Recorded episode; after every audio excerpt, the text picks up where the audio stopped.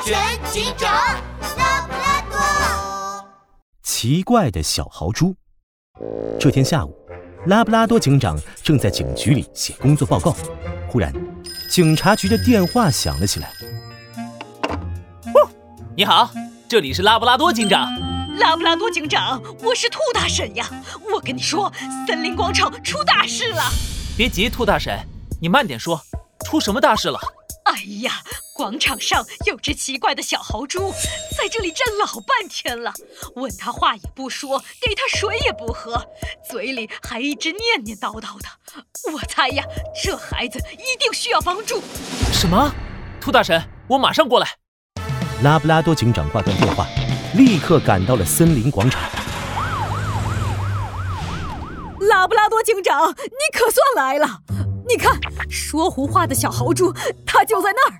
拉布拉多警长顺着报案人兔大神指的方向一看，一只小豪猪站在广场中间，低着头，不停的小声嘟囔着什么。三幺零幺六六，三幺零幺六六，三幺零幺六六。一群热心的动物围着小豪猪，东问西问。哎，这孩子在念什么呢？听不清，好像是数字。真是奇了怪了，这孩子站这里好一阵了，一直在嘟嘟囔囔的，就是不理人。这到底是出什么事了？会不会生病了？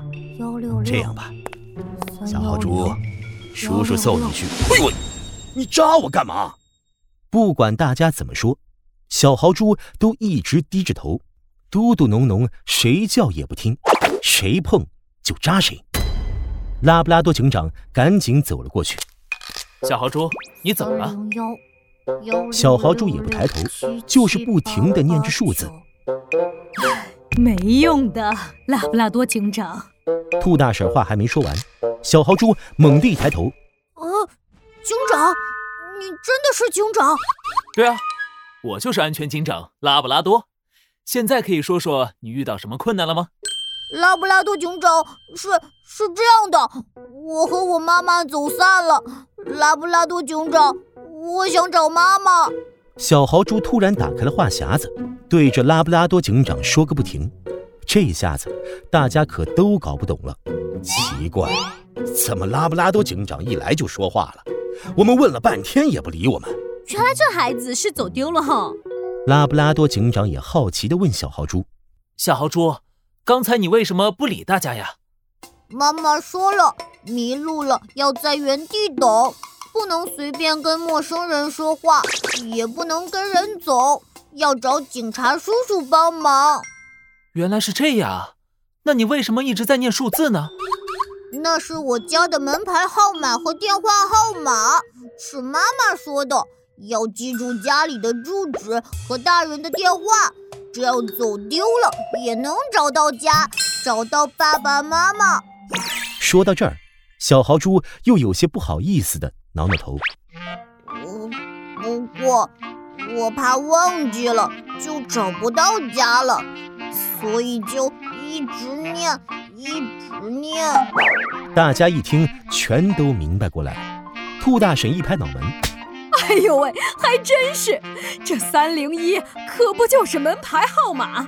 这幺六六六七七八八九可不就是电话号码吗？这孩子可真聪明，我也要让我的孩子向他学习。没错没错，拉布拉多警长也朝小豪猪竖起了大拇指。小豪猪，你真棒！别担心，我这就打电话给你妈妈，送你回家。拉布拉多警长拨通了豪猪妈妈的电话。喂，是豪猪妈妈吗？我是拉布拉多警长。